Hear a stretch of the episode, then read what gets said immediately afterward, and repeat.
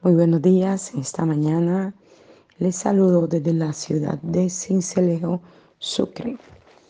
Para la gloria de Dios, hoy podemos hacer nuestro devocional. Pido disculpas por estos días en que fallamos, pero fue porque estábamos en un lugar, en, en una finca aquí en Sucre y la señal era muy deficiente. Entonces, por esta razón, se nos era imposible poder transmitir nuestro devocional. Para la gloria de Dios ya estamos aquí de nuevo, agradecidos con todas las cosas lindas que Dios hizo en este tiempo, cumpliendo nuestro ministerio apostólico. Es un ministerio que Dios ha levantado en mi vida y agradezco a Dios por eso. Muy difícil de aceptar porque cuando Dios hace un llamado sobre nosotros, lleva mucho compromiso, entrega, responsabilidad y también ataque del enemigo pero la sangre de Cristo me cura en el nombre de Jesús y están reprendido la obra de las tinieblas.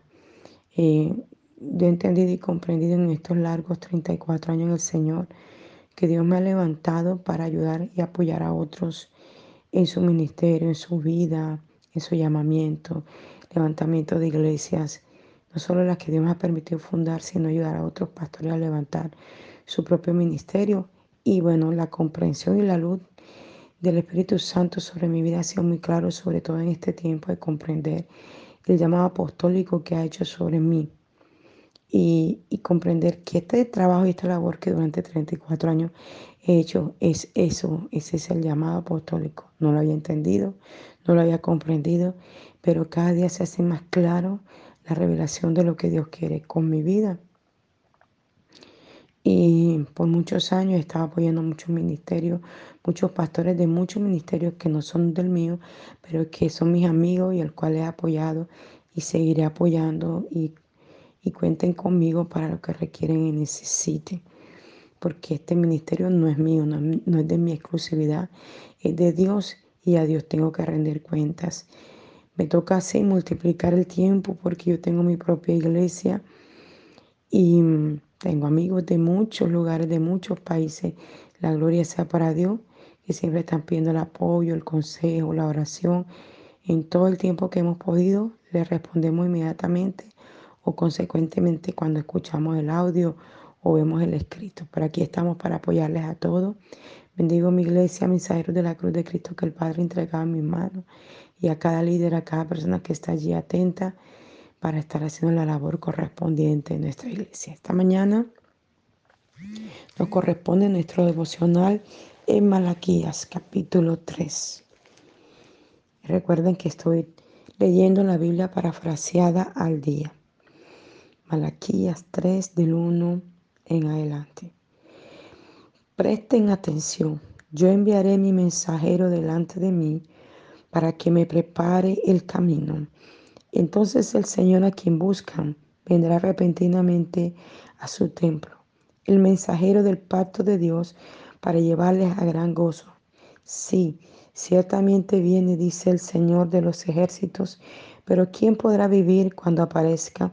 ¿Quién podrá soportar su venida? Porque es como fuego purificador de metales preciosos y puede limpiar la más sucia vestidura como un refinador de plata se sentará y verá cómo se quema la escoria. Purificará a los levitas, los ministros de Dios, y lo refinará como se refina el oro o la plata, a fin de que hagan la obra de Dios con limpio corazón. Entonces Dios nuevamente encontrará grata la ofrenda que presenten los habitantes de Judá y Jerusalén. Como anteriormente ocurría en aquel tiempo, mis castigos serán rápidos y certeros. Actuaré prontamente contra los inicuos que engañan al inocente, contra los adúlteros, los mentirosos y contra los que roban a su jornalero, oprimen la viuda, los huérfanos o defraudan a los extranjeros sin tener temor de mí, dice el Señor de los ejércitos. Porque yo, el Señor, no cambio. Por esta razón ustedes no han sido ya completamente destruidos, porque mis porque mi misericordia dura para siempre. Que el Señor bendiga su palabra esta mañana. Cuando le pedí al Señor la palabra de esta mañana, me llevó hasta este capítulo de Malaquías. Impresionante ver este capítulo 3. Esto me lleva a ver cómo Dios fue preparando la venida de su Hijo Jesucristo a esta tierra. Porque Malaquías es el libro, el último libro del Antiguo Testamento. Y, y vemos cómo el Señor fue llevando su mensaje a través de los diferentes profetas preparando la tierra, preparando el hombre para recibir aquel mensajero que traería salvación, liberación, restauración. De verdad que el Señor es maravilloso, como cada cosa la va dando a conocer. Y miren lo que dice el versículo 1. Presten atención, yo enviaré mi mensajero delante de mí para que me, prepare el camino. El Señor estaba llamando la atención de su pueblo a través del mensajero, a través del profeta Malaquías. Estaba diciendo, por favor, presten atención. O sea, era como si el pueblo no estuviera atento a lo que Dios había venido haciendo con ellos. Era como, como diciendo, mírame, son tantas las cosas que ustedes han hecho y tantas cosas que han generado sobre sus vidas que veo necesario enviarle un mensajero porque mi pueblo se ha desviado. El pueblo de Israel se había desviado a la adoración, a la idolatría, y el Señor lo intentó por una y varias personas de traerlos hacia ellos. Pero ocurría que esa persona a quien Dios le daba el mensaje, quien equipaba, quien preparaba, luego terminaba haciendo lo mismo que el pueblo hacía. Se dejaba convencer de las prácticas que el pueblo hacía. Y terminando adorando dioses extraños, diferente a lo que era Dios. Entonces miren lo que él dice, yo enviaré mi mensajero delante de mí para que me prepare el camino. Y aquí hay una connotación bastante fuerte y si usted se detiene a meditar en el Espíritu, era el mismo Jesús hablando de aquel mensajero que prepararía su camino.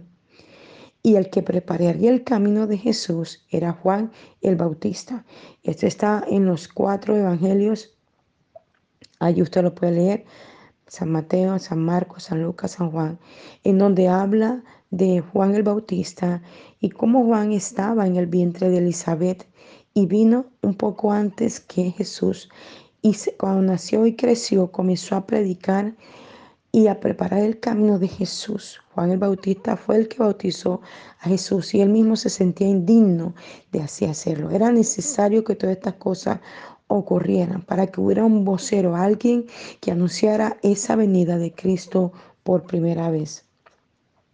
Y mire que sigue diciendo en la palabra del Señor, entonces el Señor a quien buscas vendrá repentinamente a su templo. Bendito sea su nombre el pueblo estaba buscando a su Señor, pero lo estaba buscando de una manera errónea y equivocada. Por esta razón fue necesario que Dios preparara a Jesús y lo enviara a la tierra para que Él pudiera salvarnos, liberarnos, restaurarnos, rescatarnos de la maldad, de la iniquidad en que el diablo había cautivado el pueblo de Dios y lo había apartado del propósito eterno por lo cual el pueblo había sido que era creado. Entonces sigue diciendo la palabra del Señor, el mensajero del pacto de Dios para llevarle gran gozo, aleluya. Y, y, está hablando de mensajero y por eso es necesario que cuando leamos la escritura, la leamos con atención para poder comprender los tiempos, como está hablando la escritura. Porque está hablando de un mensajero y un mensajero que está preparando su camino y era Juan, pero al mismo tiempo está hablando de sí mismo como un mensajero de esto que tenía Dios en el cielo para traerlo a la tierra para cada uno de nosotros. Y, dice, para llevarle gran gozo. Y es que en este momento de tribulación, de angustia, de pandemia, de situaciones adversas, de cosas que el pueblo ha estado viviendo, necesita el gozo. La gente ha perdido el gozo, la alegría, la sonrisa, el contentamiento. Ha perdido todas esas cosas que debería haber en nosotros. Entonces por eso es necesario. Y Dios no está anunciando una primera venida, no, porque ya la fue. Los únicos que todavía están esperando por primera vez la venida del, mensajero, del que traerá al pueblo liberación, es el pueblo judío. Son los únicos que no creen que ya Cristo vino, pero ya Cristo vino por primera vez y está preparando su segunda venida a su pueblo. Y dice que todo ojo lo verá y todos, en absolutamente todos, en cada punto de la tierra, veremos su segunda venida. Aleluya. Entonces dice, sí, ciertamente viene, dice el Señor de los ejércitos, pero ¿quién podrá vivir cuando aparezca? ¿Quién podrá soportar su venida? Porque es como fuego purificador de metales, precioso, y puede limpiar las más sucias vestiduras. Es tremendo cómo Él está anunciando su segunda venida, cómo Él está preparando a su pueblo. Ahora vendrá como fuego purificador.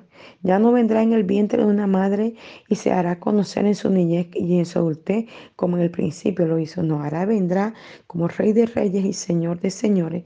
Dice Apocalipsis que tiene en su mulo de leche escrito rey de reyes y señor de señores y vendrá un caballo blanco alado y vendrá como fuego purificador. Y eso es lo que el Señor está haciendo con su iglesia, la está purificando, la está eh, ministrando, la está levantando, eh, la está llenando y quiere limpiarla, porque hay en nosotros muchas impurezas, muchas cosas que a Dios no agrada, pensamientos que no vienen de Él, cosas que Él nunca ha anunciado, nunca ha dicho que nosotros hagamos y la estamos haciendo y, y Dios quiere quitar eso en nosotros, que la claridad del Dios Todopoderoso venga sobre el pueblo de Dios a nivel mundial, en cada punto de la tierra en donde nos encontramos.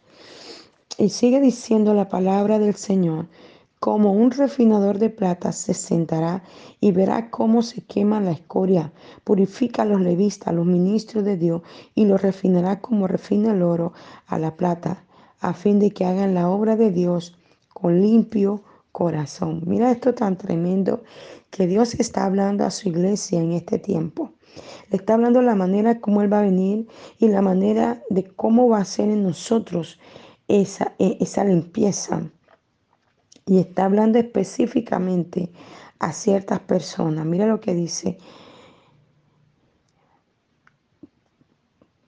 Como refinador de plata se sentará y verá cómo se quema la escoria. Tremendo. Como refinador de plata y esto lo podemos ver en aquellos que hacen prendas, que hacen eh, prendas de oro, prendas de plata, cómo pasan por el fuego el oro o la plata para darle forma.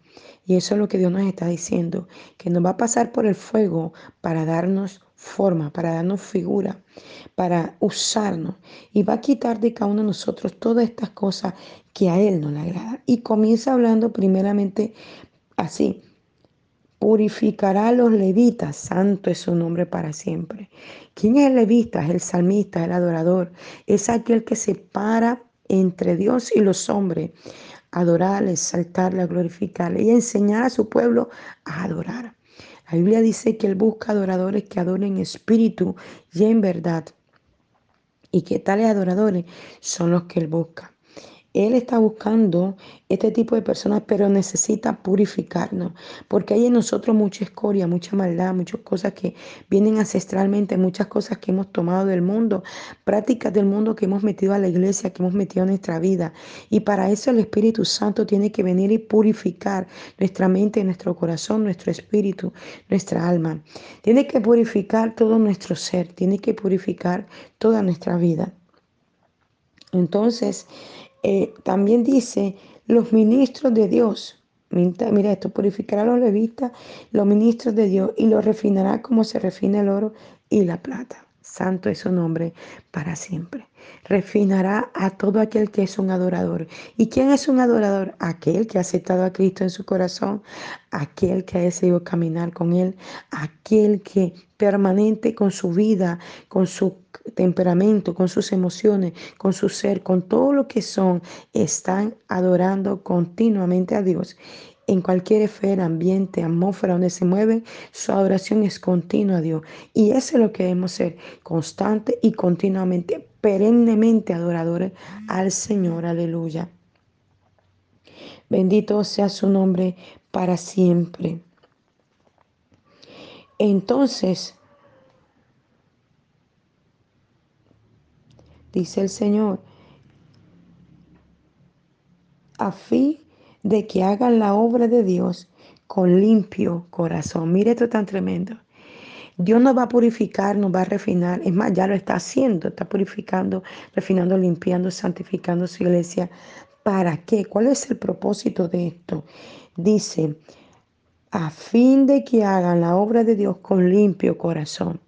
Y es que quizás estamos haciendo la obra de Dios, pero no de una manera correcta, no con la motivación correcta, no de la manera correcta, ¿verdad?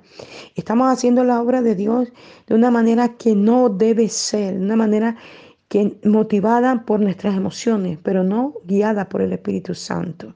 Y si en esta mañana tú estás haciendo algo para que los hombres te vean, pídele al Espíritu Santo que te limpie, te purifique y te lave.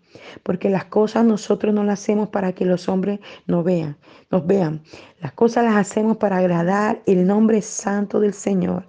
A veces no entendemos el comportamiento de los hombres, pero nosotros debemos ser guiados por el Espíritu Santo en cada palabra, en cada acto, en cada cosa que Dios entrega a nuestras manos. Bendito sea su nombre para siempre. Que el Todopoderoso nos llene de ese poder, de esa unción, de esa gloria, de esa manifestación, para que Él, el poderoso Rey de Dios, el poderoso Rey de Reyes, el majestuoso Señor, se manifieste en nuestra vida en cada lugar, en el trabajo, en la casa, en la familia, en el hogar, en la calle, en la tienda, en cada sitio donde vayamos, vayamos, la gloria de Dios se manifieste en nuestra vida y la gente pueda conocer ese Dios, no predicado por un ministerio, no predicado por una religión, no, ese Dios que es predicado que, es el Señor de señores, el Señor que está en el cielo y en el corazón de cada uno que decide caminar con Él.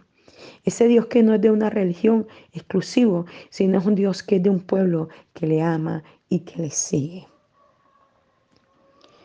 Entonces sigue diciendo, entonces Dios nuevamente encontrará grata la ofrenda que presenten los habitantes de Judá y Jerusalén como anteriormente ocurría.